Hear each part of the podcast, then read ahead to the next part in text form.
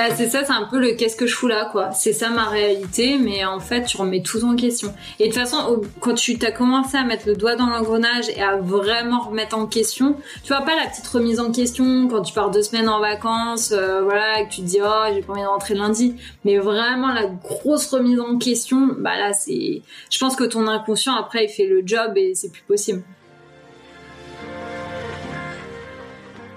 Voilà, sortir des sentiers battus, la prise de risque est différente si euh, voilà, il y a des enfants, si euh, y a un partenaire de vie ou des choses comme ça, mais euh, évaluer les risques, c'est bien. Après, s'écouter aussi et tenter le coup, bah voilà, faut sauter dans le grand bain et puis voilà, on voit. Donc tout ça, à un moment, ça a fait un gros badaboum et, et j'ai déjà eu un, petit signal d'alarme, une sorte de pseudo début de burn-out, enfin on l'appelle comme on veut, mais en tout cas mon, corps m'a un peu dit stop euh, pendant euh, quelques semaines. Donc ça, je devais avoir 26 euh, ans. J'ai énormément culpabilisé. En plus, je me suis dit non mais attends.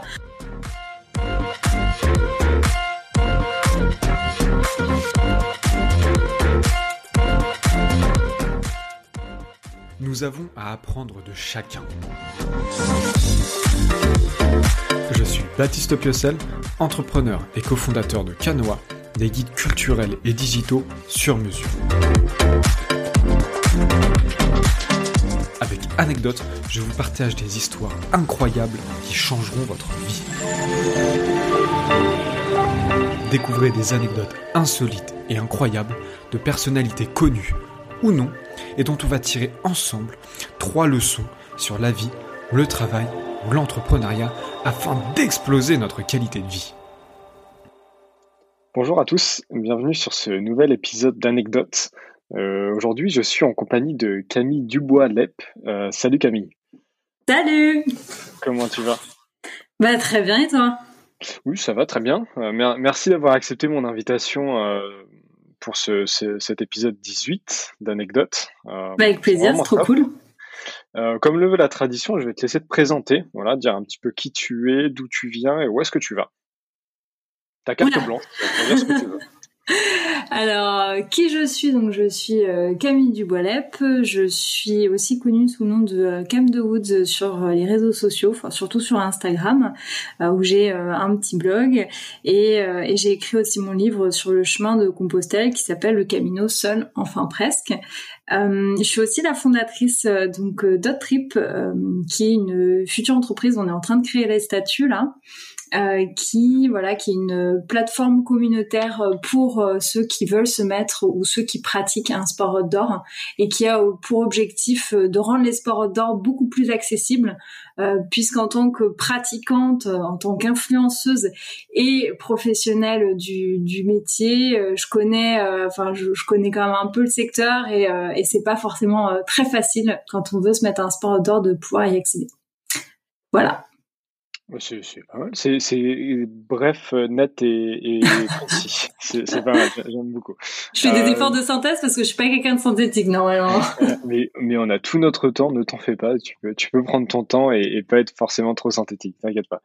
Euh, on a beaucoup de sujets à évoquer puisque, comme je te le disais en off, euh, euh, ça va être un épisode très tourné sport parce que euh, on n'en a pas encore eu sur anecdote euh, très tourné sport. Alors je suis pas le meilleur pour en parler. c'est pour ça que j'invite des invités qui sont plus sportifs que moi. C'est pas trop compliqué, je te rassure, pour parler de sport.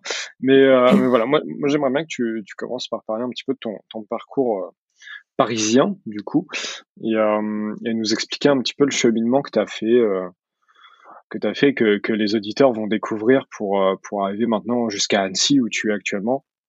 Voilà un petit peu ce cheminement que tu as fait, et puis après on parlera de ton pèlerinage, du sport, etc. On a plein de choses à, à évoquer. Super. Alors moi pour expliquer un peu mon parcours, donc je suis née, euh, je suis née en Corrèze, mais euh, on est vite rentré dans le 91, donc j'ai grandi dans le 91. Euh, ensuite j'ai fait mes études à Rouen.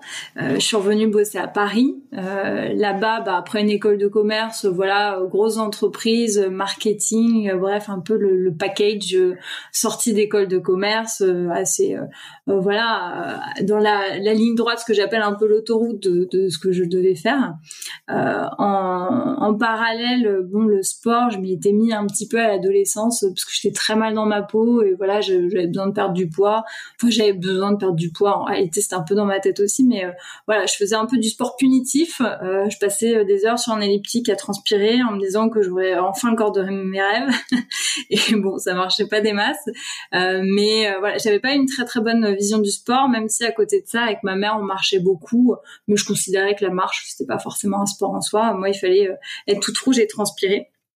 Euh, j'étais pas du tout bonne en EPS. Enfin bon, bref, j'aimais pas. Enfin, clairement, j'aimais pas forcément le sport. Je le pratiquais juste pour, avec un objectif un peu pas forcément très sain, d'atteindre un physique, le physique du rêve qu'on nous donne un petit peu en, euh, que la société de consommation nous donne un petit peu. Euh, et euh, et puis bah, ça a surtout changé avec ma formation de réserviste.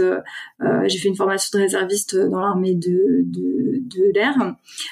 et et ouais, ça m'a donné une dimension différente du sport, le côté vraiment dépassement, se donner à 100%, être fier de, de ce qu'on fait. voilà, ça m'a vraiment donné, ça m'a un peu transcendé à l'époque. je devais avoir 18-19 ans. Et après ça, j'ai commencé à avoir plutôt une vision du, sport, euh, du, dépassement, du, plaisir, de, de, la fierté, euh, etc. Alors aussi avec euh, certains euh, entre guillemets abus, parce que tu quand tu rentres un peu dans le côté très sport dépassement, bah tu vois, tu, tu, montes tes objectifs, tu commences à, un semi, puis un marathon. Après, je me suis mis au trail, donc j'ai commencé un peu à grandir les distances. et parfois, tu perds aussi un peu la notion de plaisir parce que tu te mets aussi un petit peu la pression. Donc voilà, ça, ça, ça mérite un podcast en entier parce que je pense que beaucoup, beaucoup parfois passent par ce stade-là. Et euh, tout ça pour dire que, bah, disons qu'en parallèle, ma vie sportive et euh, gérer ma vie sportive à côté de ma vie professionnelle. Euh, sauf qu'à un moment, euh, bah, un moment, j'ai un petit peu eu envie de, dégoupiller. Euh, je suis partie, je suis partie 40 jours sur le chemin de Compostelle parce que j'en avais besoin. J'avais besoin de, marcher, de faire le point, de voilà, de revenir un peu à l'essentiel. Et en fait, quand je suis revenue, je me suis vite rendu compte que bah, ma vie, mon cadre de vie, mon rythme de vie, tout ça n'allait pas, me correspondait plus. Euh, J'insiste bien sur me correspondait plus parce qu'en fait, euh, il y a une période où j'étais très très heureuse de vivre à Paris et où c'était, euh, bah voilà, j'étais hyper épanouie, mais là c'était plus du tout le cas. Euh, et j'avais besoin de, de, plus de nature, de voilà, de, de, plus d'espace, euh, de d'évasion et, et, du coup j'ai tout planté du jour au lendemain, quelques mois avant mes, mes 30 ans. Et je me suis cassée à Annecy sans rien. Euh, voilà, j'étais dans, dans un appartement euh, bah, qu'il fallait vite que je quitte. Euh, j'avais pas d'amis, j'avais pas de taf, euh, j'arrivais même pas à trouver une coloc euh, parce que bah, quand t'es au chômage, ils disent ouais, mais non, pour les colocs ça va pas.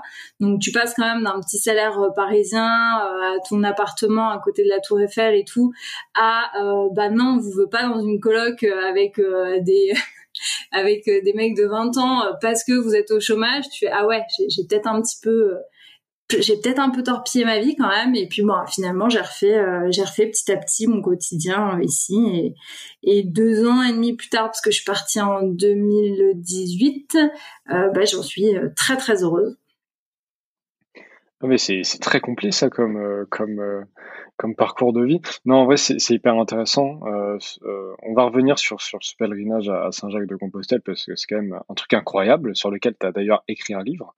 Oui. Euh, on va parler de ce livre aussi, mais je, je, réfléchis par où commencer. Euh, le, le, parce qu'effectivement, le, en fait, tu as fait, as fait un.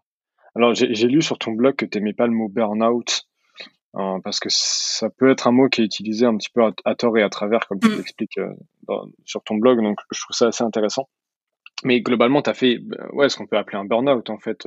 et, et est-ce que tu te rappelles de, de ce jour précis où tu as pris la décision de OK, j'arrête tout bah en fait j'ai eu deux, euh, je crois que j'ai eu deux gros, euh, deux gros déclics. Euh, le premier, bah, c'était pas très longtemps après la fin de mes études. Je, je, bossais dans une grosse entreprise que je peux nommer maintenant parce que bon, qui était Thomas Cook, bon, qui voilà, qui a pas eu un, un, très très bon. en ce moment, ouais, Thomas Cook. Voilà. c'est fini maintenant. Donc voilà, je, je, peux je peux la nommer et c'était alors ça a été passionnant parce que c'était voilà mon, premier vrai job en fin d'études.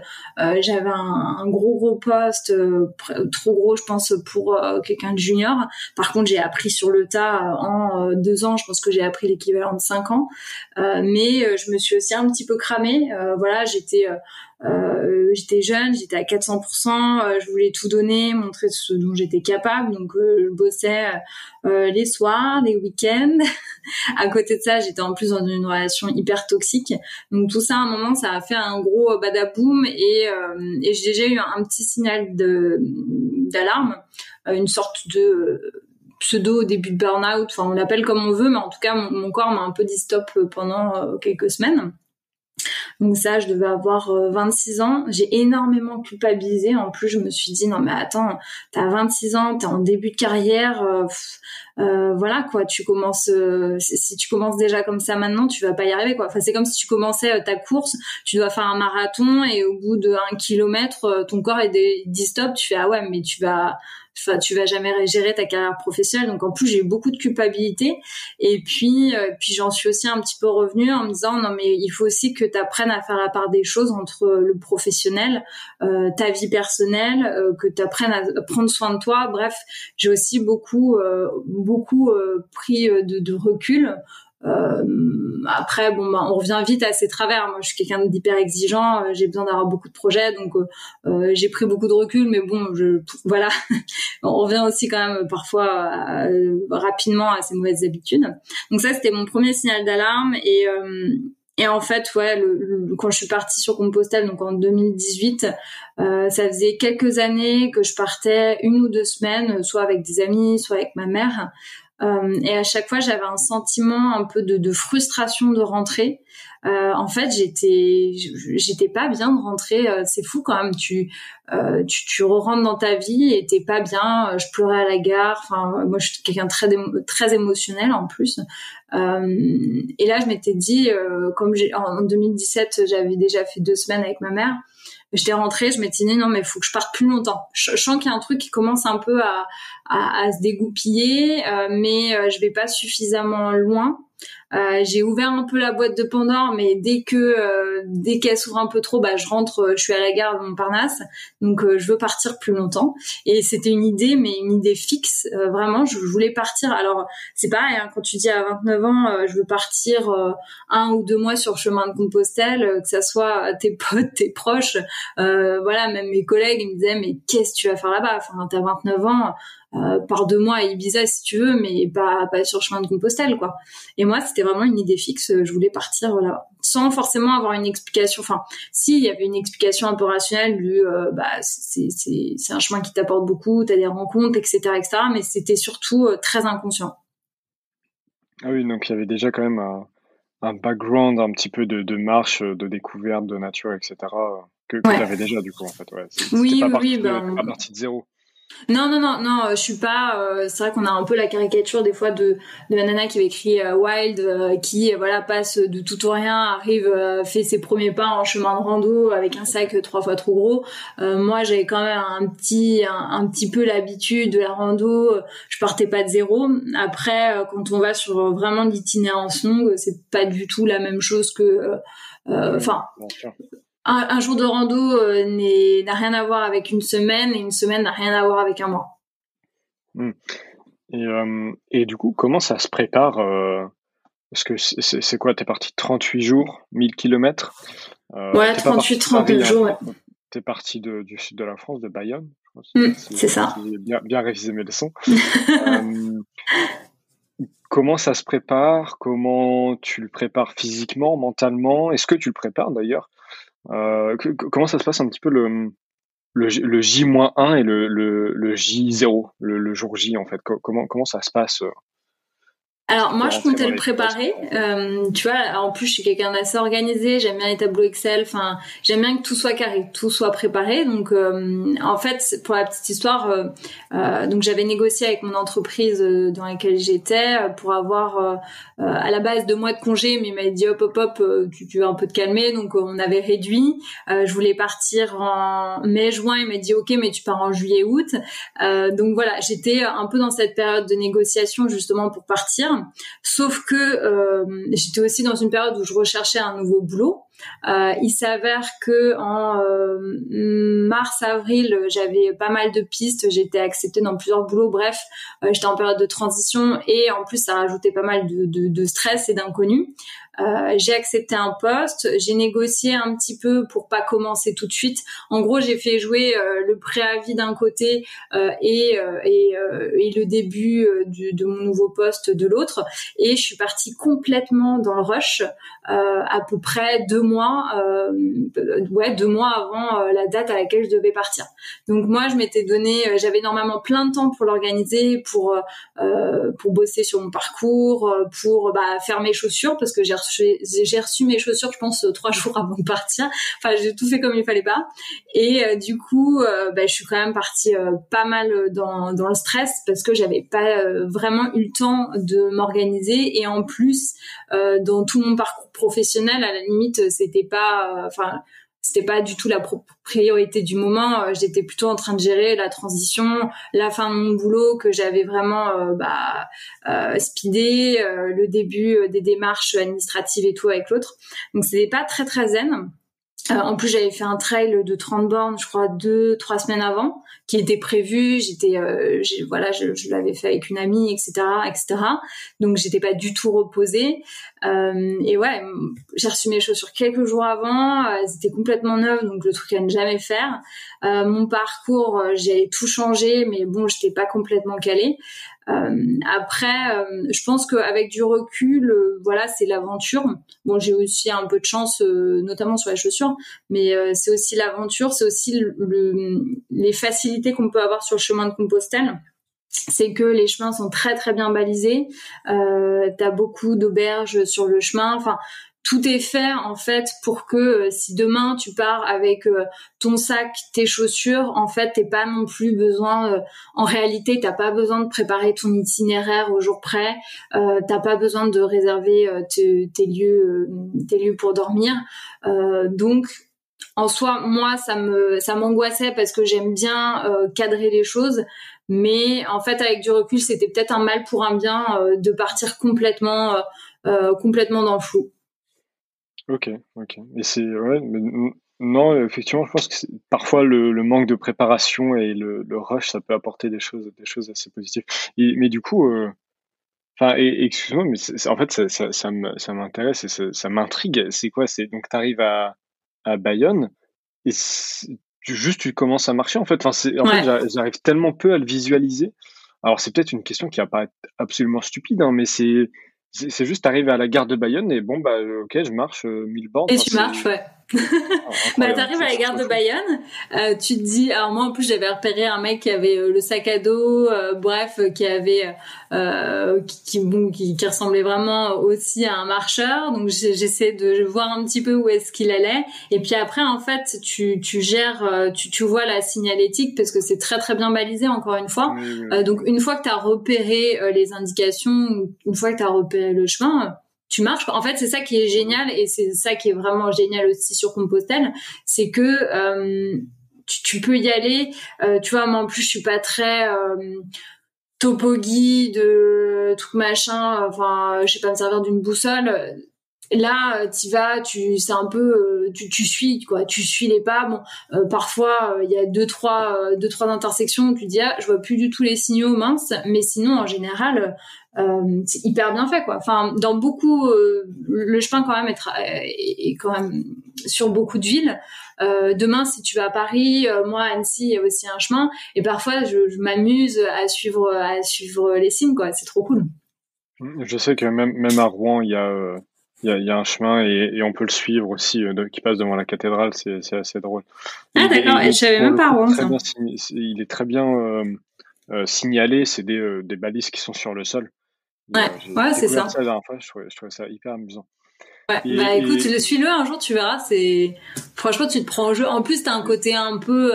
Enfin, moi, j'aime bien tout ce qui est un peu géocaching, euh, chasse au trésor. J'ai toujours un peu gardé une âme d'enfant, et c'est vrai que c'est un peu le côté cool aussi. Euh, tu suis, tu suis les trucs, quoi.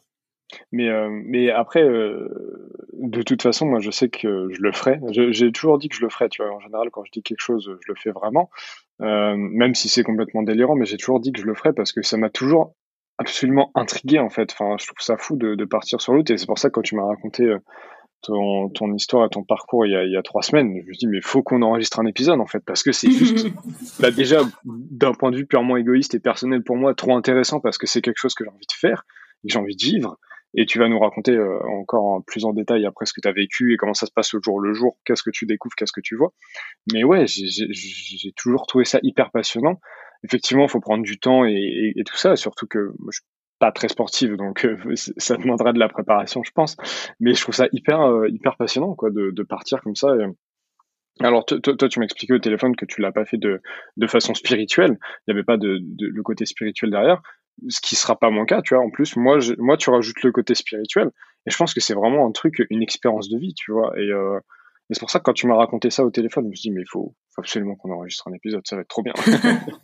mais après, tu vois, pour le côté spirituel, euh, euh, donc il y a spirituel égale religieux, on va dire. Euh, c'est vrai qu'il y a beaucoup de gens maintenant qui le font, euh, bah, pas pour cette spiritualité religieuse, je dirais, mais tu as un côté quand même euh, autre. Enfin, c'est une autre forme de spiritualité, de, de, connexion aux autres, de connexion à la nature.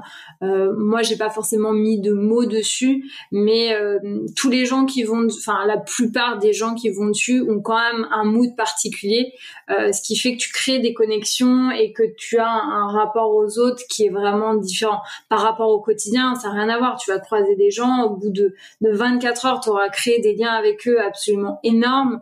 Euh, tu auras créé un système d'entraide.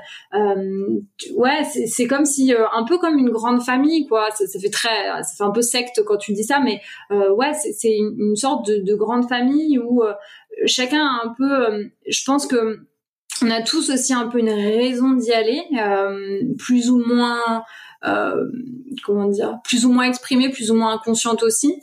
Euh, il y en a qui ont vraiment un très très lourd passé, euh, tu vois, qui vont après un deuil. Euh, j'ai rencontré une ou deux personnes qui étaient junkies.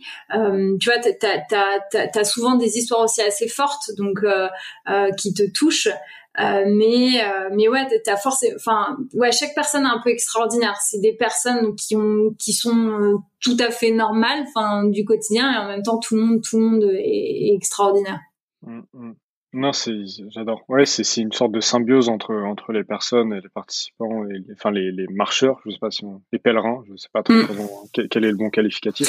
Ouais, c'est pèlerin, c'est souvent pèlerin euh, qu'on, donne comme nom. Après, certains sont pas forcément toujours à l'aise, mais oui, c'est pèlerin quoi. Et donc, euh, au, au, jour le jour, comment ça se passe euh, Donc, tu marches, tu fais combien de kilomètres par jour? Est-ce que tu dors tous les soirs dans un dans, dans, dans un sorte de gîte, un, un abri? Euh, que, comment ça se passe? Où est-ce que tu fais les rencontres, etc. Est-ce qu'il y a des rencontres qui t'ont marqué? Comment tu, Est-ce que tu peux revenir un petit peu sur ces 38 jours du coup? Est-ce que euh, tu as, les jambes en feu à la fin? Enfin, comment ça se passe un petit peu voilà, Tu m'as fait une question. Alors attends, tu m'as fait une question à rallonge. Ah, euh... Ça, c'est ma spécialité. Hein. Je pose toujours cinq questions dans une question, donc euh, après je laisse mon invité se débrouiller avec ça. Allez, hop. Euh, alors, pour répondre sur l'organisation, bah en fait, c'est hyper simple. Tu fais un peu, c'est encore ça un peu la, beauté du chemin de Compostelle, c'est que euh, tu as certains vont marcher 42 km par jour, d'autres euh, 10, d'autres 20.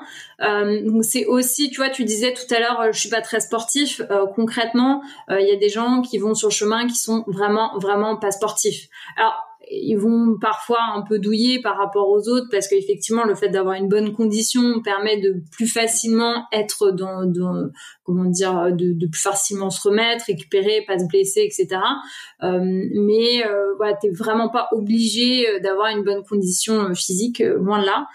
Et tu peux faire un petit peu à la carte encore une fois te dire bah moi je veux faire 15 bornes moi je vais en faire 40 après c'est quand c'est il y a plusieurs chemins en fait si tu veux. Il y a le chemin, le Camino Frances, euh, il y a le Camino del Norte qui longe le littoral espagnol, et tu as le Camino Primitivo euh, qui est plutôt dans les montagnes. le Camino Primitivo étant beaucoup moins emprunté, euh, il y a vraiment peu de gens qui vont parce qu'il est plus sportif, euh, il est plus dans les montagnes et euh, voilà, il est beaucoup moins connu. là, par contre, les hébergements, t'en as pas tous les 5-10 kilomètres. donc, par contre, là, ça demande de l'organisation et effectivement, tu peux pas te dire, je fais que 5 bornes ou 10 bornes. donc, c'est le seul un petit peu qui est exceptionnel. Donc pour l'organisation, en fait, c'est hyper simple. Tu pars avec ton sac. Euh, bah, le plus léger possible, c'est conseillé parce que bah tu, tu portes, euh, tu vois, tu bah tu portes tout, toute la journée euh, ton sac. Euh, tu pars de d'où tu veux. normalement, tu pars de chez toi. À la base, c'était la symbolique, c'était tu partais de chez toi. Sauf que quand tu habites à Paris, bah ça fait un peu beaucoup. Il y en a qui le font, mais ça fait un peu beaucoup. et puis tu suis, tu suis les, les, les signaux, la signalisation et voilà, le, tu vas te renseigner sur euh, les, les, auberges du chemin. Donc, on va te dire, par exemple, à Saint-Sébastien, euh, il y a une auberge, euh, à Débat, il y a une auberge, etc., etc. Et tu sais où est-ce qu'il faut que tu t'arrêtes. Après, si tu arrives à Débat à 13 heures de l'après-midi, que tu es encore en plateforme, que tu rencontres d'autres pèlerins et qui disent, bah nous, on va un peu plus loin, on fait encore 5 km parce que l'auberge là-bas, elle est trop cool, bah tu libre à toi de te dire, bah ok, je vous suis, quoi. Donc c'est vraiment aussi, euh, euh, tu vois, moi je sais que j'ai fait euh, de très belles rencontres. ça m'a permis de bah, de penser mon chemin différemment. Le fait d'avoir justement rien organisé. de toute façon, il y a très peu d'auberges que tu peux que tu peux comment dire réserver, mais le fait en plus d'être complètement libre sur mon planning euh, bon bah parfois je faisais un peu plus de kilomètres euh, pour aller dans une auberge qu'on m'avait conseillé et euh, j'ai vécu des moments géniaux là-bas et puis parfois j'en faisais un peu moins pour rester avec des gens parce que j'avais envie de mettre les pieds dans l'eau et qu'il y avait de la plage etc etc donc l'organisation est vraiment free pour pour le coup c'est vraiment cool euh, après, je me suis un peu ah les rencontres. Euh, ta question sur la rencontre, euh, moi j'ai fait vraiment de très très très belles rencontres. Euh, j'ai eu beaucoup de chance là-dessus. Euh, mes deux premières semaines à peu près, j'étais avec Josiane, que j'appelle ma maman du Camino, parce que bah c'était vraiment ma, ma, maman du Camino quoi. On a passé beaucoup de temps ensemble. Alors la plupart du temps, la journée, on marchait pas ensemble parce qu'on n'avait pas forcément le même rythme et parce que bah, j'aimais bien marcher toute seule, euh, mais le, on se rejoignait dans les auberges. Donc tu vois, par exemple, je disais bah euh, à euh, à Guernica, je vais m'arrêter, je vais m'arrêter dans l'auberge de, de Guernica, et puis voilà, elle me rejoignait, elle me rejoignait, on passait l'après-midi ensemble. J'ai mon équipe de petits vieux aussi qui était incroyable, mais ils étaient géniaux. Euh, vraiment, ils étaient géniaux. J'ai Pierre qui est le premier, euh, le premier pèlerin que j'ai rencontré, qui était, euh, il avait quoi? Il avait 70 ans. Pierre, il était exceptionnel. Il avait un sac de 20 kilos et c'était une personne. Enfin, franchement, c'est une personne qui, qui est magique, quoi. Moi, je, il m'impressionnait. Et j'ai encore contact avec lui, là. Il a fait le tour de l'Europe dans sa Clio il y a quelques, il y a quelques années. Enfin, il y a quelques années, en 2000, 2019.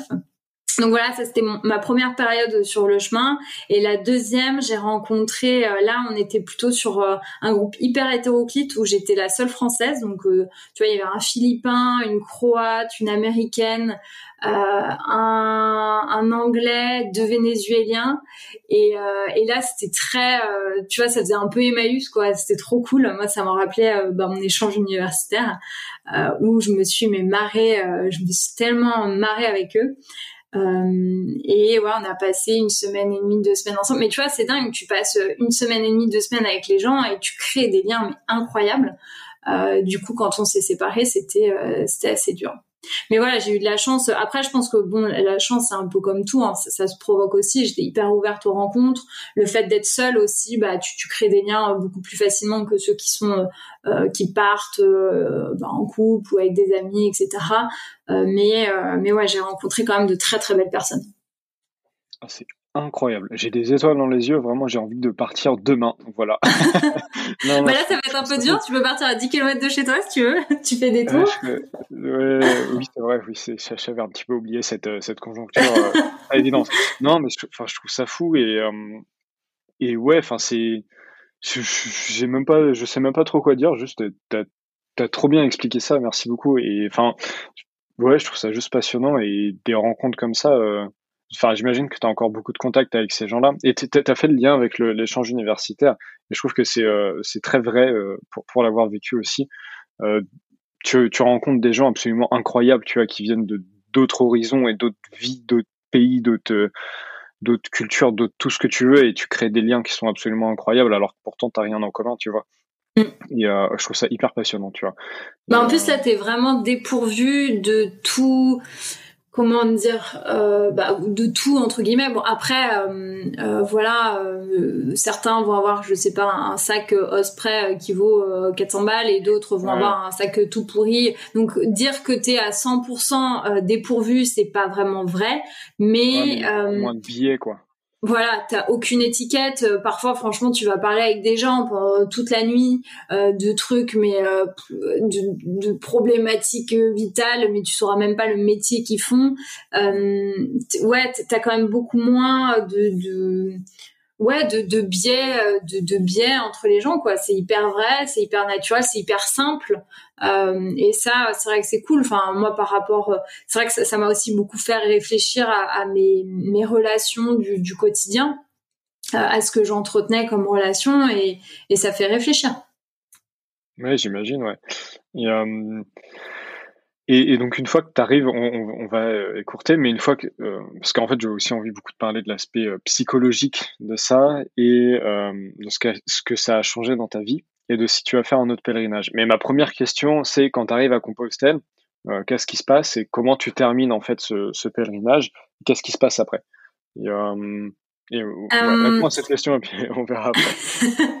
Euh, quand j'arrive, alors euh, en fait, tu donc as Saint-Jacques de Compostelle et après tu peux continuer ce qu'on appelle le, chemin euh, du euh, qui s'appelle Fisterra, où tu continues encore 3-4 jours et tu vas à ce qu'on appelle le bout du monde, qui, bah, qui, qui est la, fin de la fin, qui est le kilomètre zéro, où tu as une, une, immense vue. C'était la couverture de mon premier livre, une immense vue sur la mer tout au, tout au loin.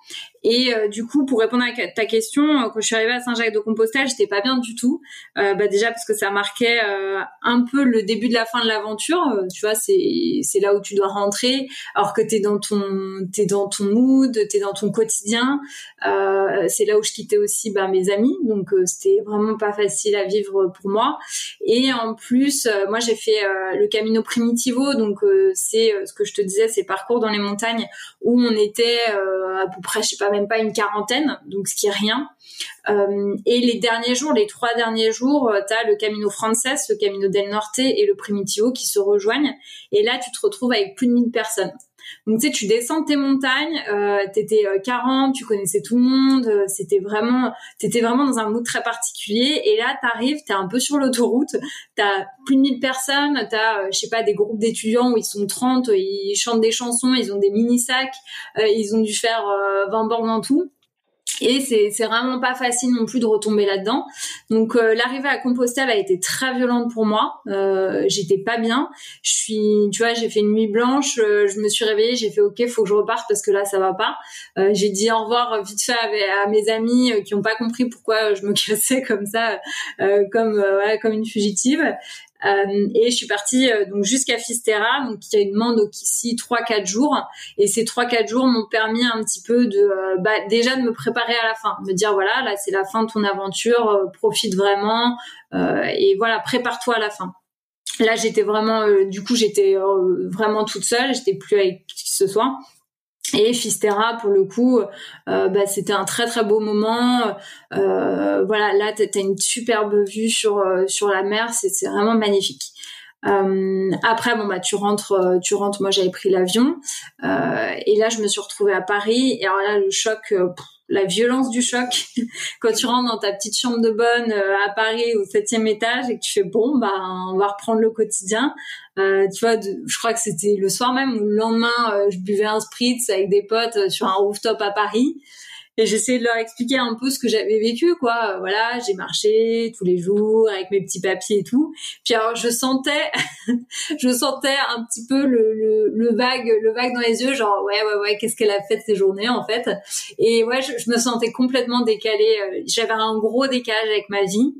Et euh, tout ce qui est entre guillemets était le, socle. Enfin, tu vois, ce pourquoi bah, je, passais mes journées à avoir mon appartement pas loin de la Tour Eiffel, avoir ce, ce cadre de vie à Paris, tatati tatata, être un peu la cadre dynamique de 30 ans, ça me paraissait mais déjà je pense qu'avant j'avais commencé à gratter en me disant bon bah ouais tout ça pour ça. Et alors là euh, là ça commençait à voler en mille morceaux. Je suis ouais mais c'est pas possible en fait ça me va pas du tout. Donc euh, en soi je me suis remis dans le moule tu vois. J'ai repris euh, bah, le nouveau boulot que j'avais trouvé. Je m'y suis remis pendant trois mois et ça s'est vite ça, ça s'est vite comment dire fissuré. Et trois mois plus tard bah je partais quoi.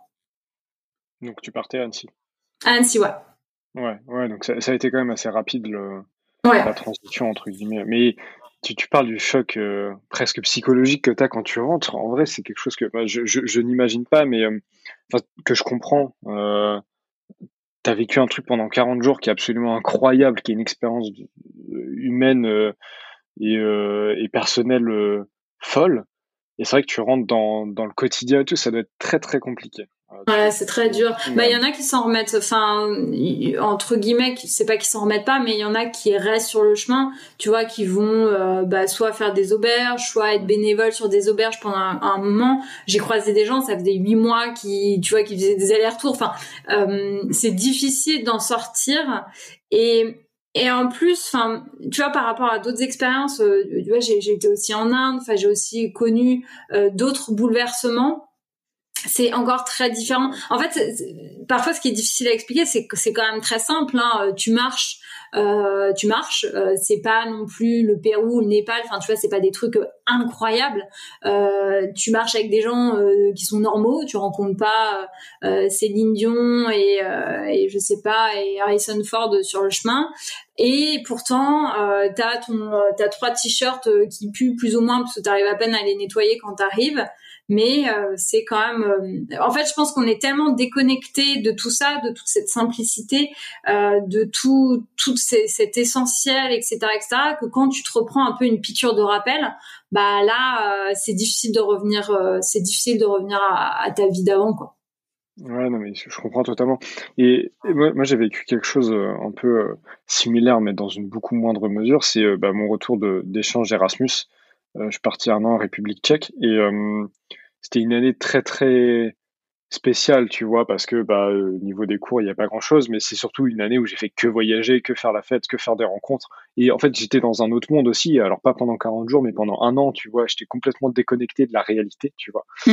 Et, euh, et, quand tu rentres, effectivement, quand je suis rentré, j'ai eu une semaine où j'ai fait waouh, bah c'est quoi ma nouvelle vie en fait, tu vois, tu euh, c'est pour ça que c'est un peu euh, je compare un petit peu à ton expérience, pour ça que j'ai cru comprendre ce que tu voulais dire mm. parce que ouais, tu, as vécu un truc incroyable pendant un an que tu sais que tu revivras pas. Euh, ouais, en un an, j'ai fait, euh, je sais plus, 25 pays, tu vois, donc ah et avec, avec avec 400 balles sur le compte en banque, tu vois, donc c'était de la débrouille aussi, donc c'était une vraie expérience, puis humaine, pareil, j'ai fait des rencontres, enfin bref, et, et tu rentres chez toi, dans ta nouvelle réalité qui redevient ta réalité et tu fais bon bah qu'est-ce que je fais quoi?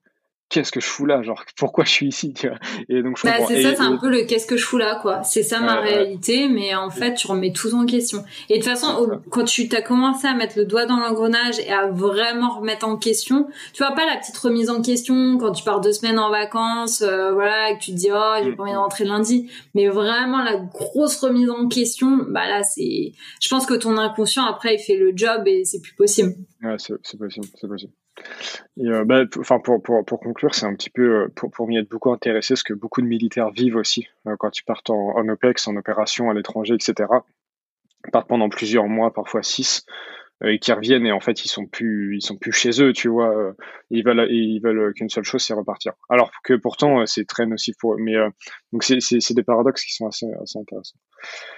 Euh, mais écoute, c'était c'est un, un, plaisir de t'écouter parler de, de, de, ce pèlerinage. Enfin, moi, je trouve ça absolument incroyable. T'as as envie d'en d'en faire d'autres, de, enfin, de, de repartir comme ça, marcher euh, ailleurs peut-être, euh, sur un autre continent, je sais pas. Alors j'ai oui c'est de toute façon euh, je pense qu'une fois que tu as un peu la piqûre euh, c'est difficile de, de plus avoir cette envie là après on va dire que j'ai d'autres euh, bon déjà j'ai voilà j'ai un compagnon maintenant on a une petite chienne enfin voilà j'ai d'autres choses sur lesquelles je, je construis qui font que bon bah se barrer du jour au lendemain c'est plus la même organisation. Bon mon compagnon il est pas fan forcément de partir trois semaines à marcher. Donc il y a d'autres choses qui rentrent en compte euh, je suis plus épanouie dans mon quotidien, euh, donc j'ai pas forcément besoin de, prendre mes clics et mes claques et de me barrer. Euh, mais oui, revenir sur le chemin de Compostelle, euh, euh, honnêtement, très très souvent, des fois, je me dis, ouais, j'ai trop envie d'y retourner, quoi. J'ai trop envie d'y retourner, mais en même temps, comme mon expérience était aurait pas eu, pu être mieux. Euh, parfois, je pense que j'ai peur aussi euh, que si, si j'y retourne, si je fais un autre chemin ou autre, ça soit pas à cette hauteur-là. Ah bah, oui, bah, déjà, il y aura pas la première fois. Euh, tu sauras un petit peu ce que c'est, donc la découverte est pas la même. Mais et, et, partir sur un autre pèlerinage, je sais pas, à la Mecque ou tu parlais du Népal ou je sais pas, un autre pèlerinage spirituel ou non, hein, peu importe, mais le Népal me fait, euh, me donne vraiment, euh, enfin moi ça fait partie euh, des, choses qui me font rêver. Après voilà, j'essaye aussi d'être dans une, une sorte de tourisme raisonné, donc je réfléchis aussi à peut-être à, nous faire un, un beau voyage presque tous les deux ans, mais à éviter aussi de trop trop se déplacer en avion. oui, après en fait j'ai plus revu euh, comment dire ma définition euh, de l'aventure pour qu'elle s'intègre vraiment au quotidien. Euh, tu vois, je préfère plus réfléchir à qu'est-ce que je vais me faire ce week-end, à qu'est-ce que je vais me faire. Tu vois, est-ce que je peux me faire un gros truc dans deux semaines, de deux trois jours? C'est aussi pour ça que que je suis bien dans la région où je suis, parce que ça m'évite aussi un peu cette frustration du retour. Euh, je trouve que c'est un peu la problématique des gros départs, des grosses aventures, c'est que tu as toute excitation avant, tu vis ton truc et tu rentres, tu fais so what?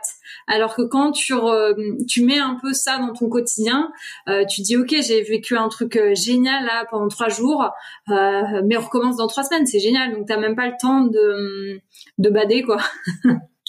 c'est intéressant comme approche. C'est vrai que. J'aime beaucoup, j'aime beaucoup cette approche-là.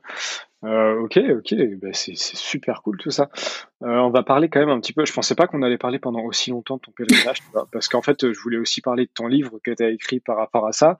Et je voulais parler forcément du sport euh, et de la place que ça a dans ta vie maintenant et par rapport à ta boîte, etc. Et au final, tu vois, il, ça fait déjà 40 minutes. ouais, ah, moi sur compostage, je peux tenir des heures. Hein. ah, mais, mais non, mais c'est un plaisir évidemment. Au contraire, c'était trop bien. ouais, est-ce que tu peux parler un petit peu du coup du sport, notamment du sport extrême en extérieur etc. Euh, je sais pas si extrême est le bon terme, mais euh, voilà, du sport, de la place du sport dans ta vie, comment tu arrives à... comment non, euh, juste parce que j'allais encore faire une question à rallonge. non, non. voilà, le sport dans ta vie globalement, ça, qu'est-ce que c'est?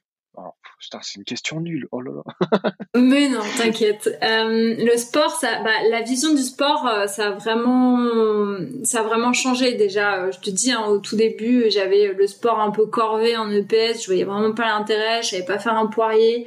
Euh, on m'obligeait à faire des escalades alors j'ai le vertige. Enfin, c'était l'enfer. Euh, après, j'ai eu le sport punitif euh, pour perdre des calories où je comptais toutes les calories en plus et en moins. après, je suis rentrée vraiment dans une vision du sport un peu très très défi, très très challenge où j'augmentais, j'augmentais. Bon, j'ai encore un peu cette vision-là, mais je me suis calmée aussi parce que tu vois, mon, bah, je devais faire un trail l'année dernière de, de 100 km, donc qui s'appelle la CCC, c'est une course du UTMB. Euh, et ça a été annulé avec le Covid. De quoi? J'ai rien compris. T'as utilisé euh, L'UTMB, donc c'est l'Ultra Trail du Mont Blanc. C'est un des plus gros. Euh, c'est comment dire euh, l'UTMB. Euh, comment l'expliquer? Bah c'est ouais, c'est un, des plus gros festivals de trail avec plusieurs euh, plusieurs kilométrages. Euh, Donc t'as plusieurs courses au sein de, de, de l'Ultra Trail du Mont Blanc. Euh, c'est des grosses grosses courses à Chamonix. Et moi je devais faire euh, euh, celle qui fait un peu plus de 100 km et 6000 de dénivelé positif. Je crois hein, parce que tu vois c'était il y a un an et demi donc je, je, pense que je suis même plus bonne dans les chiffres. Et puis le premier confinement a complètement remis les choses à leur place et la course a été annulée.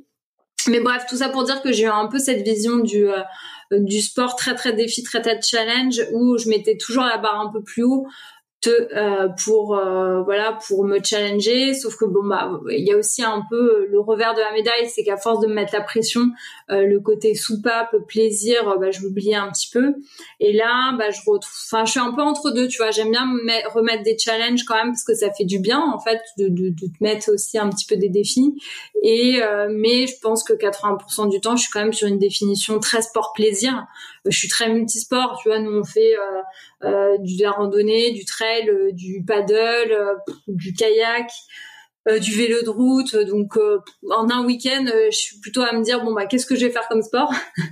Et, et du coup je suis très très plaisir. En tout cas j'ai besoin d'être dehors. là bah, depuis que je me suis vraiment mis à 100% dans mon projet entrepreneurial, j'ai un petit peu fait l'erreur de faire de 8h 23h bah, pendant pas mal de semaines et je me suis rendu compte que ça m'allait pas du tout, que ça nuit beaucoup à mon bien-être. Et moi, j'ai besoin d'être dehors, quoi. Donc là, j'essaie de retrouver un rythme, euh, de mixer ben, l'entrepreneuriat et, tout le boulot que ça représente, euh, mais de réussir à me débloquer des moments où je suis dehors. Sinon, euh, sinon, je dépéris, quoi.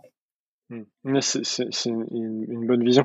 Euh, moi, moi, je suis, euh, je suis extrêmement porteur de ce, ce, mix entre bien-être personnel, vie privée, enfin vie privée, euh, ouais, vie, vie personnelle et, vie pro. Tu vois, même quand tu es entrepreneur et que ça te colle à la peau à partir du moment où tu, tu ouvres les yeux jusqu'à ton jusqu'à ton, ton dernier souffle avant de avant de t'endormir. non, ton dernier souffle avant de t'endormir, c'est c'est un peu glauque dans la où, ouais, où tu fermes les yeux avant de t'endormir. non, non, mais donc toi, comment tu arrives un petit peu voilà, à mixer? Parce que je sais qu'il y a beaucoup de personnes qui n'y arrivent pas. Hein. Il y a beaucoup de personnes qui n'arrivent pas à déconnecter. Alors, déconnecter est une chose, mais vraiment juste euh, faire la part des choses entre ce que tu vis au boulot, ce que tu vis pour ta boîte et ce que tu vis personnellement, tu vois. Euh, Est-ce que tu penses que c'est grâce au sport que tu as réussi à, à faire cette part des choses-là? Comment comment euh, comment t'arrives à mixer les deux? Je sais pas si. Alors moi en plus j'ai la problématique euh, que euh, alors j'ai bon je, pratique des sports outdoor, je suis influenceuse sur les sports outdoor et ma boîte mon projet entrepreneurial donc Trip est aussi sur les sports outdoor. Donc c'est cool parce que tout ça crée une synergie et en termes de, de connaissance du milieu, de synergie etc c'est génial. Par contre, euh, du coup, je suis quand même euh, tout le temps, même quand j'essaye de, de m'évader, euh, j'ai quand même encore un pied dedans. En, gros, enfin, j'en suis limite à me dire, ok, là, là, j'avais fait un truc sur le ikigai il y a pas longtemps, et je suis à 100% sur mon ikigai, sur ma raison d'être, patati patata.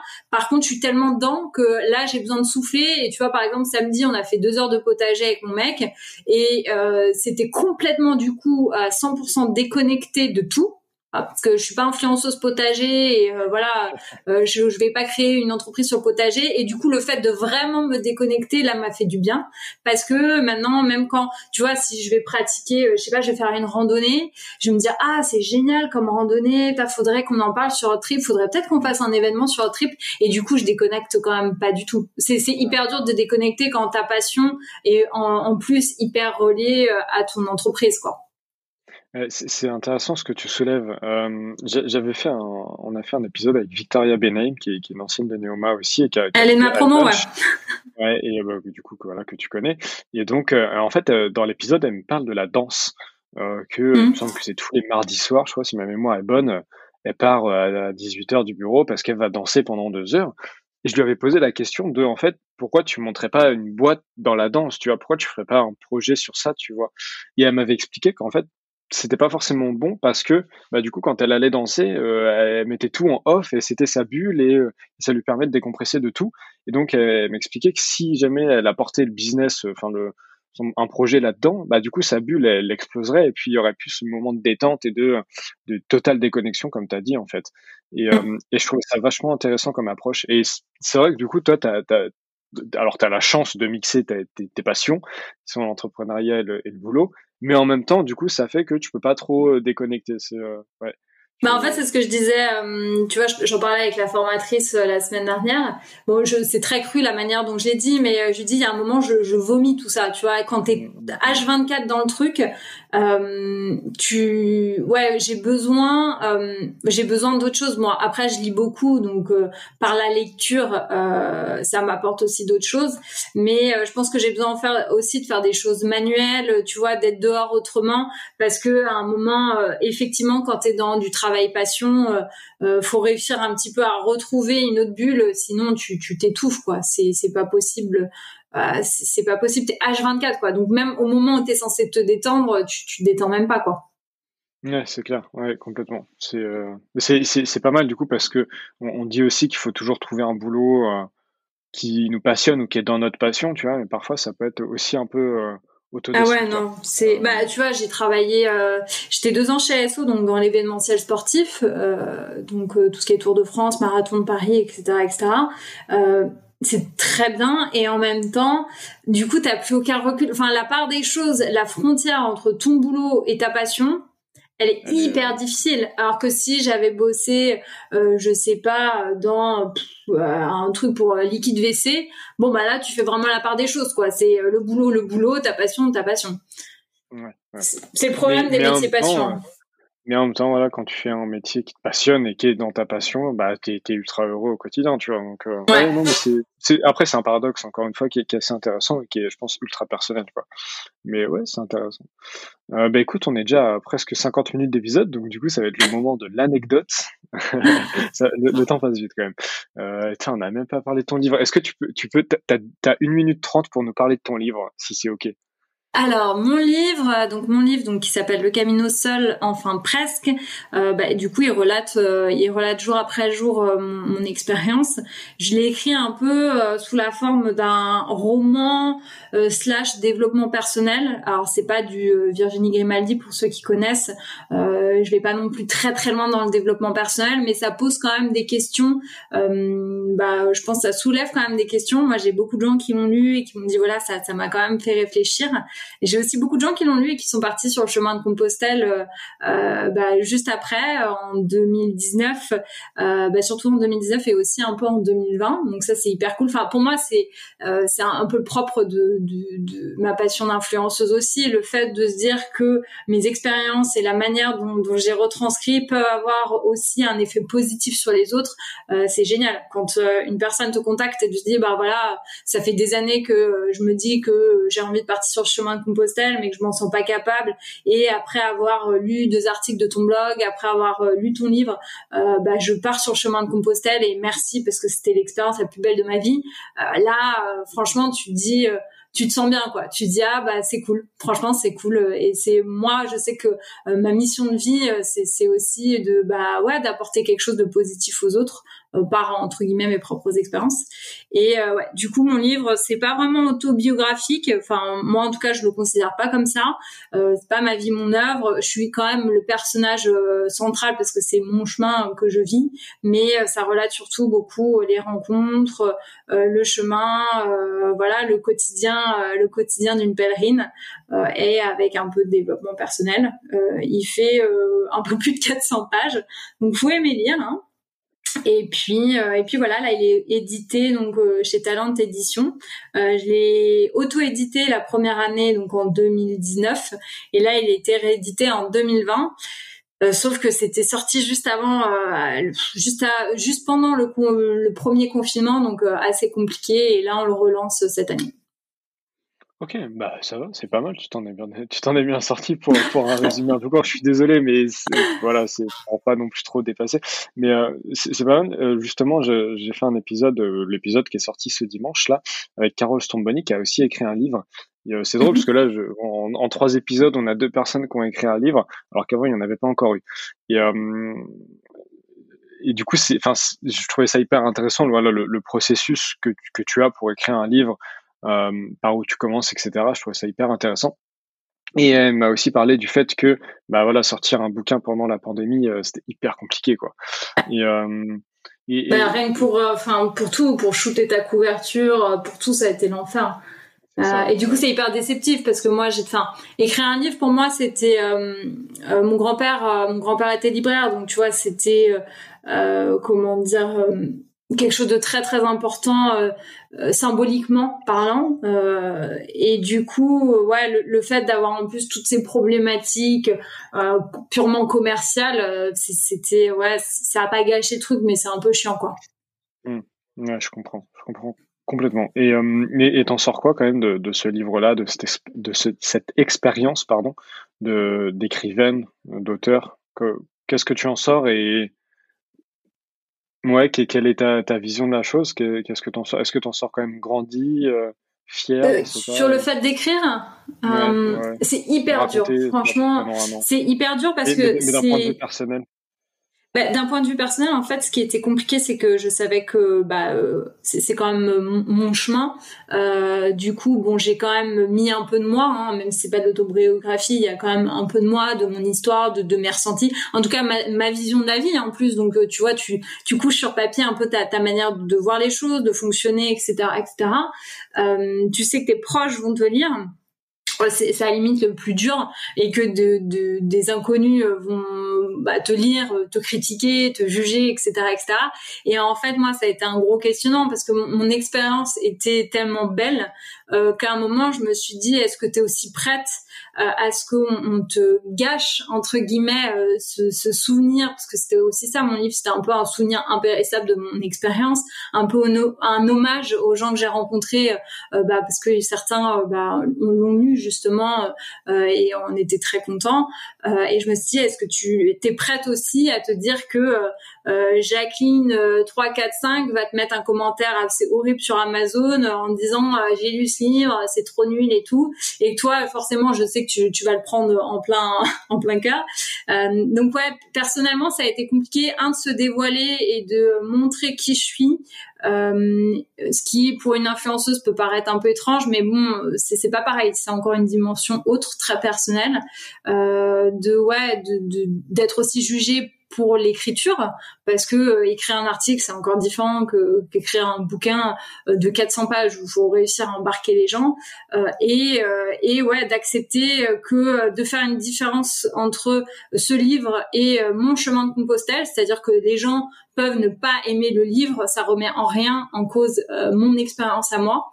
Euh, donc voilà, ça a été un mélange de plein plein de sentiments euh, euh assez euh, assez difficiles, assez géniaux aussi, hein, parce que voilà, c'est tu, tu c'est quand même trop cool d'écrire un livre, d'être lu, d'être publié et tout, mais ça demande aussi à ouais, avoir un peu comment dire les, reins solides et de, de, se remettre en question et de se dire ok est-ce que tu es prête pour ça quoi? Et au final, ça, ça, a été le cas. Il y a des gens qui t'ont gâché un peu ton expérience. Le, le, livre a été mal reçu, a été bien reçu. Euh... Non, non, ça a été vraiment plutôt euh, positif. Alors après, euh, il y a forcément deux trois commentaires sur, je sais plus, j'avais vu sur Amazon, c'est trop long, nanani, nanana. mais non, en général, c'est quand même. Après, je suis pas, tu vois, j'ai pas été édité à des millions de, de, de livres comme, je suis pas, je suis pas passé au niveau de Harry Potter, donc je pense que plus euh, plus il sera lu, euh, plus bah, le taux de commentaires négatifs euh, va arriver. là, ça a été beaucoup lu quand même par un cercle proche de gens qui me suivent, de gens intéressés par le chemin de Compostelle, etc., etc. le jour potentiellement où ça sera au rayon de la Fnac et ça sera lu par quelqu'un qui en a rien à foutre du chemin et qui en a rien à foutre de moi, etc., etc. Je pense que là, il y aura plus de commentaires un peu scabreux, enfin pas agréables, enfin potentiellement. Je l'espère pas, mais potentiellement. Oui, après, c'est toujours pareil. Mais, mais en même temps, plus tu as de commentaires négatifs, moins ça touche. Euh, ouais, alors c'est ce qu'on dit euh, en tant qu'influenceuse, ça fait euh, quoi 2017, ça fait 4 ans euh, quand même que je suis sur les réseaux, sur je, je pourrais pas te dire le nombre de commentaires positifs que j'ai eu, j'en ai eu beaucoup beaucoup beaucoup. Par contre, les commentaires négatifs, je pense que je pourrais encore te les dire mot à mot. le ah cerveau, j'ai écouté un TEDx là qui était hyper intéressant sur pourquoi le cerveau retient justement que le négatif. Tu sais, tu peux avoir 300 messages hyper positifs, il y en aura un qui va te dire euh, le truc qu'il faut pas. Les 300, tu les oublies, tu sais pas qui t'es envoyé, tu sais pas ce qu'ils ont dit. Par contre, celui qui t'a envoyé un truc négatif, tu vas retenir. Et ça, euh, en plus moi j'ai un, caractère très perfectionniste, je me remets énormément en question. Euh, tu vas me dire non non mais là je crois que c'est pas c'est pas terrible ce que t'as fait, j'aime pas trop ta phrase. ça va tourner en boucle pendant trois jours. Donc c'est pas c'est pas facile. Faut réussir à prendre du recul, surtout bah là en, plus comme je suis dans l'entrepreneuriat, euh, je suis obligée de prendre une grosse prise de recul, mais euh, c'est pas facile. Oui, non, mais c'est certain. Et ça, on en parle beaucoup avec Théo Lyon euh, sur l'épisode 15. Euh, justement, des, commentaires négatifs, des haters un peu, et, c'est hyper important de prendre du recul, tu vois. Mais il explique aussi que, parce que lui, il est plus présent sur LinkedIn, il explique aussi que, ouais, tu prends du recul, mais par contre, les, les 4, 5, 10, 100 premiers commentaires négatifs, tu les prends en pleine face, quoi. Oui. Euh, c'est très compliqué. Bah, en plus, euh... t'arrives pas à comprendre un peu l'injustice de mm. gens qui te jugent sans t'avoir rencontré. Alors après, euh, quand tu prends un petit peu de maturité, tu te rends compte que souvent les personnes qui se permettent ce genre de jugement ont souvent un gros problème euh, eux-mêmes, parce que clairement, tu vois, moi quand je vois un contenu qui me plaît pas, je vais pas insulter la personne ou remettre en question sa, sa vie, quoi, son existence. Je vais juste dire tiens, ce contenu me plaît pas et je passe. Donc le fait que les gens aussi prennent du temps à euh, des fois dégueuler des choses euh, horribles, euh, ça en dit aussi beaucoup sur eux. Mais euh, il n'empêche que tu prends des mots. Les mots, c'est, enfin moi j'adore le pouvoir des mots. je suis une petite fille de libraire, je lis des livres depuis que je suis gamine, donc le pouvoir des mots c'est quelque chose qui, qui, me touche beaucoup. Par contre, c'est comme tout quoi. C'est ça, c'est comme la magie quoi. Ça vient avec un prix. C'est, c'est, je sais plus. Je, je regardais une, une série où il disait It's like magic is come with the price et c'est pareil le pouvoir des mots ça, a un prix ça, ça a des conséquences. C'est clair. Mais des, fois, je me balade euh, sur les réseaux sociaux et je, vois des gens qui commentent des obscénités, des absurdités totales sur des contenus qui leur plaisent pas. Et tu fais, mais t'as as vraiment pris euh, ne serait-ce que deux minutes de ton temps pour, pour juste déverser du mal en fait. Et c'est je trouve ça hyper grave tu vois. Et, c'est le côté hyper nocif des réseaux sociaux. Parce ah, qu'en fait la, la plupart des gens qui, aiment les contenus ils vont aimer ils vont pas le dire la plupart des gens qui n'aiment pas le contenu vont pas liker enfin ils vont juste passer leur chemin en fait comme tu as expliqué et il y a beaucoup de gens qui vont pas aimer le contenu, mais qui vont le dire, mais de façon euh, en plus pas du tout construite. Parce que si c'est un commentaire négatif, mais construit, euh, pourquoi pas, tu vois. Évidemment, les, toutes les critiques sont bonnes à prendre, même, même les mauvaises critiques. Mais des, des commentaires juste méchants, tu, des fois tu fais, mais t'as un problème en fait pour être comme ça, tu vois. Ah, mais, puis alors là, avec 2020, euh, le fait qu'on ah soit tous confinés euh, tu vois le fait qu'on soit tous confinés avec nos écrans et tout et tout je trouve que ça ça a encore envenimé. Comme tu vois toute cette haine toute cette frustration que tout le monde a depuis bah, depuis plus d'un an maintenant euh, les gens peuvent plus vraiment la déverser en allant euh, boire un verre ou en allant je sais pas se friter avec quelqu'un dans le métro. Euh, moi en tout cas je le ressens comme ça. J'ai l'impression que depuis plus d'un an c'est encore pire tu vois là je regarde euh, bon je regarde Colanta euh, le, le, vendredi soir et c'est un truc de malade. Euh, si je sais pas Jacqueline se fait virer à 23 heures par Pierre et que Pierre a fait je sais pas une un peu une stratégie tu vas sur le compte Insta de Pierre c'est des milliers de messages mais de mort oui, toute ta famille, de toute façon, t'es un gros connard. Mais tu fais, mais les gens, mais sérieusement, enfin, vous vous rendez compte un petit peu de ce que vous êtes en train de dire? Alors, sans même parler du fait que légalement, t'es quand même en train de menacer quelqu'un euh, sur les réseaux sociaux. Bon, euh, voilà, faut, pas non plus avoir fait euh, bac plus 10 en juridique pour se dire que bon, il y a un moment voilà, c'est quand même c'est quand même grave ce que tu fais, mais même humainement, les gens n'ont plus la notion euh, ouais, ils ont plus. Et puis avant, tu vois, les haters, à la limite, ils prenaient des pseudos. Tu sais, ils avaient pas de photos. Euh, ils mettaient. Euh,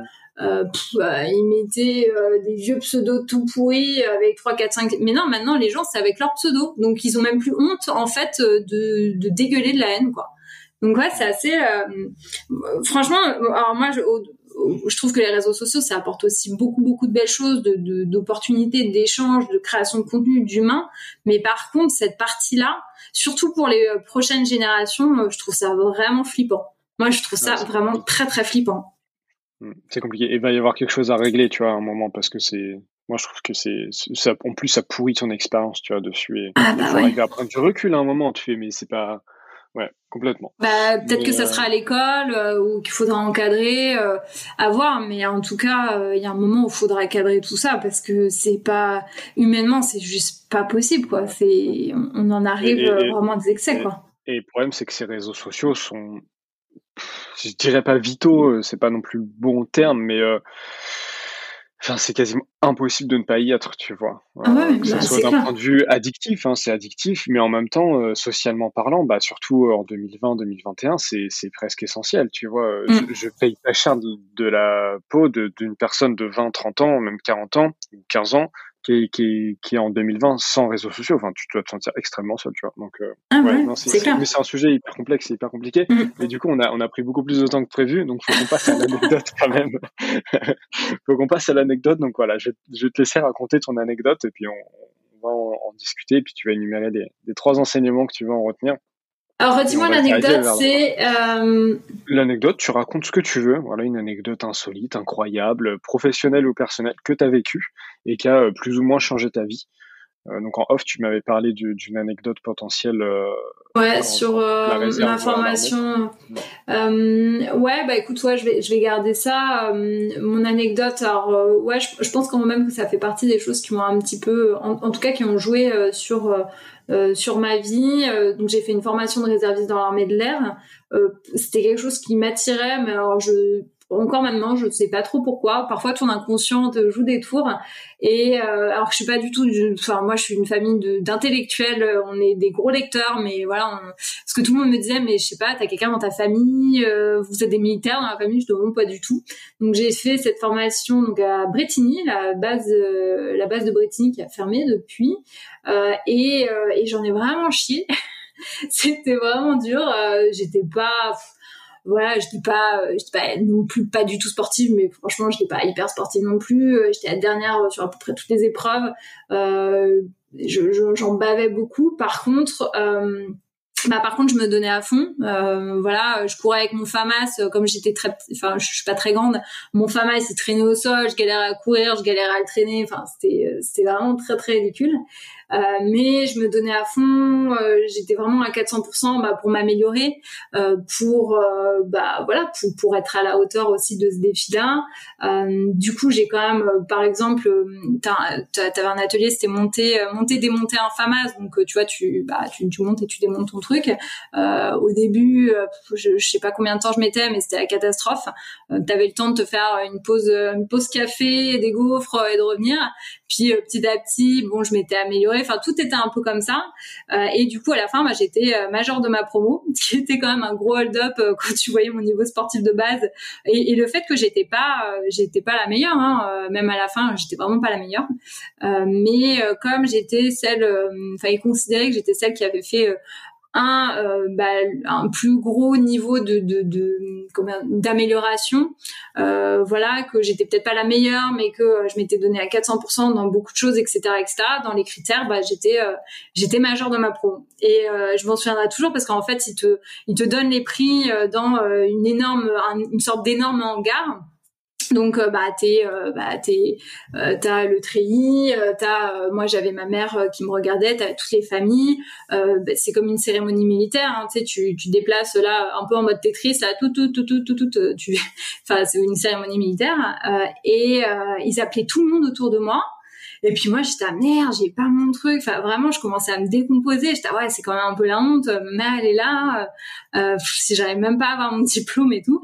Et quand ils m'ont appelé j'ai halluciné. J'étais ah ouais euh, ah ouais ok bon bah je suis major j'y croyais vraiment pas quoi. Donc voilà c'était une une anecdote en fait qui m'a si tu veux moi j'ai été vraiment éduquée par mon père notamment un peu sur toujours être euh, toujours l'excellence. Tu vois j'avais euh, 19 euh, en maths euh, bah il aurait fallu que j'ai 20 euh, j'avais euh, 18 en SVT bah pourquoi euh, pourquoi la meilleure de la classe elle a 19 et toi t'as 18 enfin ça a été j'en ai beaucoup souffert de sentiment de de pas être à la hauteur euh, de euh, devoir toujours exceller et en fait là j'avais une autre vision le fait que donner le meilleur de moi-même euh, pas forcément être la meilleure, mais en tout cas être celle qui se donne à 100%, euh, bah, ça faisait aussi, c'était aussi important et ça me permettait de bah, d'être reconnue aussi, mais différemment. Et ouais, ça m'a beaucoup apporté. Ah, Voilà. Incroyable comme anecdote. Je, je trouve ça, euh, je trouve ça vraiment extraordinaire. Euh, merci beaucoup de l'avoir raconté déjà. Ouais, c'est- top. Mais je, encore une fois, je- dans une moindre mesure, je comprends aussi ce que ça peut apporter l'armée et puis euh, ce sentiment de gratification. J'ai fait les, les jeunes sapeurs-pompiers dans, dans, ma jeunesse, euh, qui n'est pas si loin que ça d'ailleurs, hein, mais euh, pendant 3-4 ans. Et, et c'est vrai que ça me fait rire. Les, les, t'as, as comparé ça au Tetris, euh, c'est pas mal parce qu'effectivement une cérémonie, là c'était les pompiers, mais c'est très militaire. Euh, tu bouges comme ça, tout au carré, etc. Mais ça apporte une certaine rigueur et c'est pas mal. Et le, le, le sentiment d'accomplissement de soi et de, de dépassement de soi, ouais, il est, je le, je le comprends. Et, et, il est fort, tu vois. Il est très très fort mm. au corps des armées, etc. Que, ah. que, tu, que ça soit pour toute ta vie ou non, tu vois, toi, tu pas resté là-dedans, mais le sentiment d'accomplissement est vraiment incroyable. Ouais. Donc, euh, non, non, c'est, pas mal. Mais, euh, et, donc, t'en as, as tiré quoi, toi, de, de cette expérience militaire euh? Ben, je pense que du coup ma vision justement un peu du, du sport a changé. Je suis un peu devenue accro est un bien grand mot, mais tu vois, j'ai commencé à apprécier vraiment ce côté défi, le fait que ben en chier ça pouvait être cool aussi quand tu avais un objectif, quand voilà tu sentais que tu t'améliorais. Euh, tu vois, je pense que j'ai aussi j'ai été fière de moi autrement. Euh, moi, j'étais très intellectuelle première de la classe et ça m'a aussi ouvert les yeux sur le fait qu'il y avait d'autres choses euh, sur lesquelles bah, je pouvais m'éclater voilà, il y avait d'autres domaines, quoi. Il n'y avait pas forcément que toujours l'école, l'école. Et c'est vrai quand on te donne une vision un peu scolaire de la vie, c'est pas toujours simple d'en sortir. Et puis euh, ouais, ça, m'a fait. Euh, bah, j'étais fière en fait. Euh, moi, je suis pas quelqu'un qui est très fier de moi. Enfin, c'est pas. j'ai plutôt tendance à être très exigeante. Je vais me fixer un objectif et puis quand je vais l'avoir passé, je vais me dire ah bah mais t'aurais pu faire mieux. Bah en même temps, c'était facile, nan, Et là, ce sentiment un peu de fierté, me dire écoute, franchement ouais, chapeau parce que parce que c'était vraiment pas gagné. Hein. Euh, ouais, ça m'a fait du bien. Ça, ça m'a fait du bien. Euh, et ouais, ça m'a. C'est, tout con hein, parce que euh, bah, après, je, m'étais dit que je voulais peut-être aller plus loin et, soit m'engager vraiment plus fortement et bosser dans l'armée, mais finalement, ça l'a pas fait. Mais en tout cas, moi, ça a été une, une expérience qui m'a fait grandir, mûrir, mûrir à l'époque. Ouais. Bah, trop, trop cool. Bravo, félicitations. Euh, bah écoute, ça fait déjà euh, une heure neuf euh, qu'on enregistre, euh, donc je vais te laisser passer à tes trois enseignements. Euh, donc c'est les trois enseignements, c'est par rapport à ton anecdote que tu viens de citer, par rapport à cet épisode et à, et à ton expérience de vie en général. Voilà, ça peut être sur le travail, sur le bien-être, sur le sport, sur sur tout ce que tu veux, mais voilà, trois enseignements que tu aimerais donner à mes auditeurs euh, aux personnes qui te suivent et qui vont euh, arriver sur ce podcast aussi que je salue et à moi-même parce que moi je suis le premier preneur des enseignements de mes, euh, de, mes de mes invités donc donc voilà je te, je te laisse énumérer trois enseignements que, que tu voudrais que tu voudrais donner Waouh, wow, trois enseignements. alors le premier enseignement, je dirais que c'est bien de sortir des sentiers battus. Euh, pour le coup, moi, j'avais quand même une voie assez tracée. Euh, j'ai bien, j'ai bien suivi les, les, gros, euh, les gros marquages. Hein. Euh, tu vois, je suis sortie du lycée, j'ai fait UT, j'ai fait une grosse école de co, la bonne école. Euh, je suis allée dans les grosses boîtes qu'il fallait. Bref, j'avais bien suivi le parcours, le mode d'emploi, et jusqu'au moment où il y a un moment où j'ai commencé un peu à m'écouter, et je me suis dit oulala là là là, parce que ça fait peur aussi, et en même temps, bah, c'est ce que aussi m'a, ce que ça m'a pris le chemin de Compostelle. Euh, voilà, s'écouter. Enfin, en fait, euh, tu le truc. Si jamais euh, ça va pas, si jamais ça te correspond pas, bah, soit tu fais machine arrière, soit tu trouves une autre option. C'est ce que je m'étais dit en fait à un moment quand je flippais d'aller sur le chemin de Compostelle. Je me disais mais en fait, au pire, t'y vas, au bout de deux semaines, tu te fais chier, tu dis que ça va pas, t'aimes pas les gens, je sais pas, bref, ça va pas, bah tu rentres en fait, euh, tu rentres et puis c'est pas grave, tu feras autre chose. Et c'est un peu ce que je me suis dit quand je suis partie à Annecy. Je fais bon, écoute, au pire, là, t'as un peu, euh, voilà, t'as torpillé ta vie, euh, ok. Bon, si ça va pas et si ça va vraiment pas, bah tu rentreras chez ta mère. bon après, j'ai aussi la chance d'avoir un backup familial, hein.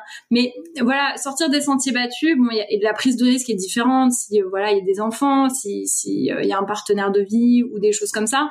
Mais euh, évaluer les risques, euh, c'est bien. Après, s'écouter aussi et tenter le coup, bah voilà, faut sauter dans le grand bain et puis puis voilà, on voit. la deuxième chose, bah, c'est aussi un petit peu en lien avec mon histoire, c'est que moi j'ai perdu quelqu'un quand j'étais très jeune et ça m'a beaucoup chamboulé. Et, et c'est à ce moment-là que je me suis dit quand même la vie est quand même assez courte. Alors bon, malheureusement, elle est plus courte pour certains que pour que pour d'autres. Euh, la vie passe très très vite aussi, et euh, on dit souvent, bah vaut mieux vivre avec euh, des, alors je me souviens plus, c'est regrets et je sais plus quoi. mieux vivre avec des remords que des regrets. Ouais, avec des remords que des regrets et j'ai envie de dire que c'est ouais, c'est un peu ça. Quoi. Alors pourtant, je suis quelqu'un de très très réfléchi. Euh, alors je suis quelqu'un de très très réfléchi, mais j'ai quand même euh, en, l'espace de même pas deux ans euh, pris deux gros pris deux gros gros risques. Tu vois, j'ai lâché un CDI pour euh, lancer ma boîte en en 2020. Euh, T'as envie de dire bon, c'était peut-être pas forcément le meilleur calcul. Euh, j'ai lâché ma vie à Paris pour venir à Annecy. C'était pas forcément le calcul le plus facile, mais en même temps, merde quoi. Tu tu vis qu'une fois si tu prends pas des risques qui sont pas, enfin tu vois, je suis pas non plus partie au fin fond, au fin fond de l'Inde. J'ai pas non plus, ça reste des paris de vie, mais c'est pas non plus des, paris complètement fous. et ouais, tu voilà, tu vis qu'une fois quoi. Il y a un moment si tu prends pas ces décisions là quand tu as 30 ans, ou tu peux toujours les prendre hein, quand on a 60, mais mais ouais c'est pas pareil quoi. Et le fait aussi d'avoir été euh, bah, avec beaucoup de personnes euh, bah, d'un certain âge de 60 70 ans euh, qui ont qui sont parfois beaucoup plus qui sont parfois beaucoup plus cool et qui vont se boire une bouteille de vin le soir alors que toi t'es cassé ça m'a ça m'a permis aussi de prendre du recul là-dessus. Donc ouais la, la, vie est courte et le troisième enseignement bah, le troisième enseignement, alors moi c'est très propre à moi-même, mais euh, moi j'ai fait un trop, très gros 360 euh, pour revenir un peu aux choses simples. Euh, ça peut paraître curieux pour quelqu'un qui bosse à la base dans le marketing et la communication, mais je trouve que la société de consommation nous a imposer beaucoup de choses, beaucoup de superflus. Euh, moi, j'ai passé beaucoup de temps à faire du shopping tous les samedis en espérant que, euh, grâce à ma carte bleue, j'allais m'acheter un peu de bonheur et que j'allais réussir enfin à être la personne que je voulais. Et en fait, euh, bah là, ces dernières années, j'ai fait un retour en arrière bah, très très très très fort, quoi. et je reviens à la simplicité, quoi. Mais je pense que c'est aussi un mouvement de, de, de, de notre génération et même un mouvement général. On se rend compte que, je sais pas les gens sont prêts à passer euh, une semaine de euh, retraite pour faire, euh, je sais pas, des potagers, des, trucs avec leurs mains, de, l'artisanat, de la poterie, bref. en fait, ils ont juste besoin de se reconnecter aux, choses simples, aux, relations simples, à la nourriture simple, à tout ce qui est simple. et moi, je l'ai vraiment intégré dans mon quotidien. Je, bon, en, en termes de nourriture, on, s'alimente quand même assez simplement. J'utilise beaucoup les huiles essentielles. J'ai pas fait de shopping depuis je sais pas combien de temps, je passe beaucoup de temps dans la nature. Après, ça, c'est ça qui me convient aussi. Donc, euh, je dirais pas que ça marche pour tout le monde, mais je pense quand même que, euh, en fait, on, a tellement perdu plein de choses, euh, plein de liens avec la nature, avec la simplicité, qu'on s'est un peu perdu. Euh, on s'est vraiment perdu nous-mêmes. Et tu vois, je faisais une formation sur euh, l'entrepreneuriat et les cycles, donc euh, les cycles menstruels pour les femmes. tu vois, il parlait un peu, en gros, il découpe, il découpe les quatre, quatre phases du cycle et toutes les conséquences que ça a. Et ils appellent ça euh, sorcière, euh, machin, machin. T'as tes, t'es en phase automne, hiver, printemps, été. Et au début, c'est vrai quand on m'a présenté ça, j'ai fait waouh, c'est, enfin, c'est complètement barré. Moi, ça, ça me correspond pas. Enfin, je suis quand même assez cartésienne et tout. Et en fait, c'est de la biologie. C'est juste euh, une question d'hormones. C'est, c'est, c'est ouais, c'est, ça, on revient à la nature et à la biologie et à notre corps, quoi. Et on s'est tellement coupé de tout ça que euh, au début on t'en parle, tu fais waouh, on dirait un peu un truc sectaire, et puis après quand tu creuses, tu fais mais en fait euh, non, c'est c'est juste on revient au bon sens. Et le bon sens, après chacun le voit comme il, veut, euh, et je trouve que c'est pas bon non plus, tu vois un peu le côté dogmatique des hyper écolo, hyper zéro déchet, parce que bah à partir du moment où déjà moi j'ai un j'ai un Samsung, je suis influenceuse, je suis sur les réseaux et tout, je suis clairement complètement imparfaite sur l'écologie, mais euh, au moins se retrouver un peu le lien avec la nature, euh, ça peut faire que du bien. Voilà. C'était pas du tout synthétique comme réponse, mais euh, c'est mes trois. j'ai adoré et, et c'est trois hum, trois enseignements sur lesquels je me retrouve beaucoup. sortir des, sentiers battus, c'est vrai que ça peut paraître très compliqué et puis parfois contre contre naturel et même contre le bon sens et le bon déroulé de sa vie, mais je pense que c'est quelque chose qui est vraiment essentiel. Euh, quand c'est euh, j'allais dire réfléchi, c'est pas le terme, mais quand c'est mesuré quand même, hein, je pense. Euh, quoique, après, j'ai pas d'expérience où j'ai pas mesuré ce que je faisais, tu vois, donc j'ai pas, pas de recul, mais je, mais je trouvais ça hyper intéressant ce que tu as expliqué. Euh, bah après, je pense que tu vois, plus plus t'essayes de mesurer, plus tu trouves des excuses. Bon après, euh, moi je, je pense que effectivement, quand t'as par contre euh, des enfants, un compagnon, etc., ça, ça change quand même un peu la donne. Mais euh, tu vois, moi, je le, si je l'avais mesuré, j'avais un boulot, j'étais à Paris, j'avais un appart, j'avais ma famille, j'avais mes amis. Euh, j'étais invitée tous les deux jours sur des événements à Paris parce que j'étais influenceuse. Donc euh, et slash à Annecy, j'avais rien quoi. Donc à partir du moment où tu commences à mesurer, à trop réfléchir à certains trucs, faut faire une mesure globale, mais après, sinon, tu, tu, te mets trop de barrières. Tu fais, ah bah non, mais je vais attendre le job parfait, je vais attendre ceci, je vais attendre cela, et tu t'y vas pas, quoi. C'est vrai, tu, tu, tu, as plutôt raison. Euh...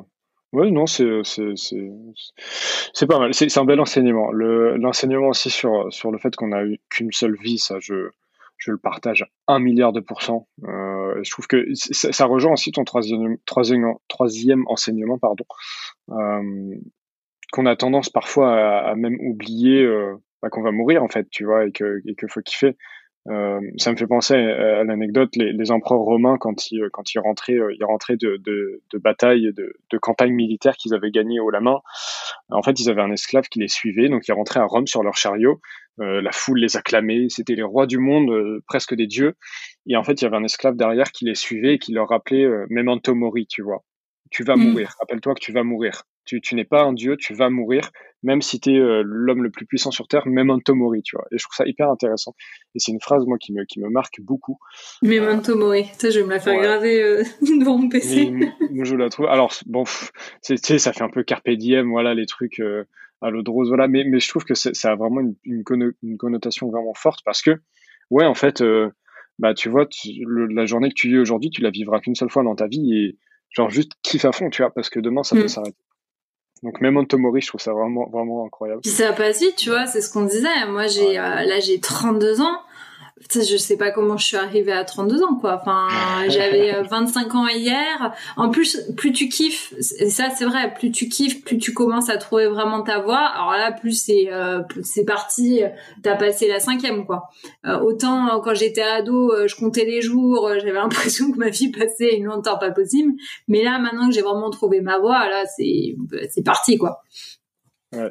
Et, le troisième enseignement, ah oui, le, retour à la nature aussi que, je trouve hyper, hyper intéressant. Et notamment cette, société de consommation, ça, on, en parle plus en détail avec euh, Maud Caillot, la fondatrice de, de Green Got. C'est l'épisode qui sort, euh, bah, du coup, qui est sorti la semaine dernière, mais qui est à l'heure actuelle pas encore sorti. Mais euh, voilà, de, ce retour un peu à la nature. Alors, sans être. C'est pour ça que j'ai beaucoup aimé la comparaison que tu as fait avec presque écolo-sectaire au final euh, écolo extrême, qui n'est pas forcément bon parfois. Bah après, ça dépend euh, bien sûr du, point de vue de chacun, mais, euh, mais c'est aussi important de, se rappeler un petit peu euh, qui on est et d'où est-ce qu'on vient. Et, et ouais, je, te rejoins plutôt sur ça et j'ai beaucoup aimé le, mix que tu as fait et puis le, comment tu l'as dépeint. Donc, euh, donc ouais, trois beaux enseignements. Merci beaucoup. Euh, Avec plaisir. Ça fait 1h20, c'est l'épisode le plus long d'anecdotes qu'on a fait. C'était un plaisir. Merci beaucoup encore une fois Camille d'avoir accepté mon invitation. merci à euh, toi. Et je, je te laisse, comme le veut la tradition, encore une fois, le mot de la fin. pour voilà, conclure ce, ce, bel épisode. Et merci, et moi je vous dis à la prochaine. Ben, le mot de la fin, du coup, parce qu'on n'a pas eu euh, l'occasion de parler de mon projet entrepreneurial, donc qui s'appelle Hot Trip. Euh, je vous invite euh, bah, à aller, aller voir la plateforme sur hottrip.fr. Euh, voilà, pour aller un petit peu voir ce qu'on a fait. C'est en, pleine évolution parce que encore une fois, ça fait 4-5 mois qu'on est sur le projet à 100%. donc, je suis complètement ouverte aux suggestions, aux remarques. voilà, je suis. c'est un, beau projet, moi, qui me euh, qui euh, qui me passionne hein, heureusement. Euh, après on a voilà on a énormément aussi besoin de soutien de gens qui qui le soutiennent. Donc n'hésitez pas à, aller le voir à faire des à, créer votre compte à me faire un retour c'est toujours avec plaisir. Et puis bah sinon merci de m'avoir écouté jusqu'ici. N'hésitez pas si vous voulez me poser des questions soit à me retrouver sur LinkedIn soit sur mon compte Instagram donc sur Cam de Woods ou sur mon blog je répondrai avec plaisir. Voilà, merci beaucoup. bah, écoute, merci Camille et, et à bientôt. À bientôt.